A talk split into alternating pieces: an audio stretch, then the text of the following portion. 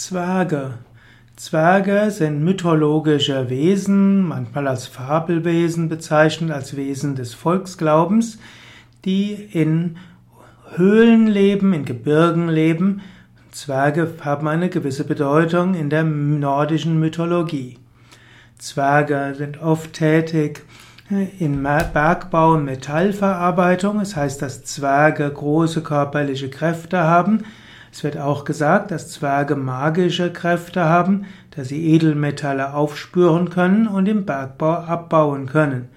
In vielen Sagen heißt es, dass Zwerge große Schätze verfügen. Zwerge werden auch als Gnome bezeichnet. Manchmal werden Zwerge dargestellt in äh, kleiner Gestalt. Zwerge haben oft auch Zipfelmütze, sie haben Berge. Zwerge treten oft auch auf als Schmiede oder Handwerker, insbesondere mit Metall und Holz konnten sie gut umgehen. Zwerge sind letztlich Erdwesen, ähnlich wie es die Undinen bzw.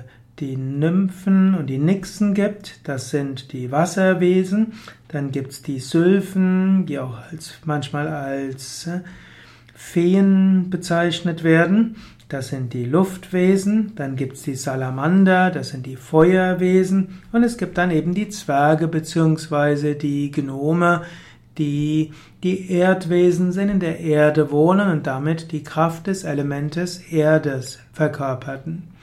Zwerge spielten zur Zeit der Romantik eine besondere Rolle. In den Märchen der Gebrüder Grimm waren die Zwerge auch wichtig und auch in der westlichen Magie. Auch in Indien findet man das Konzept von manchen Zwergen. Es gibt dort auch sogenannte Patalalokas, die Unterwelten, Welten, ja, die in der Erde sind und wo sich Wesen praktisch in der Welt, in der Erde so bewegen können, wie Fische im Wasser oder der Mensch eben auf der Erde in der Luft. Zwerge werden hier gedeutet als Wesen, die in einer, ja, in einer tieferen Dimension leben. Manchmal gibt es auch die Aussagen der sogenannten Nagas, Schlangenwesen in der Unterwelt, und die werden auch manchmal mit Zwergenwesen gleichgesetzt, manchmal aber auch von ihnen unterschieden.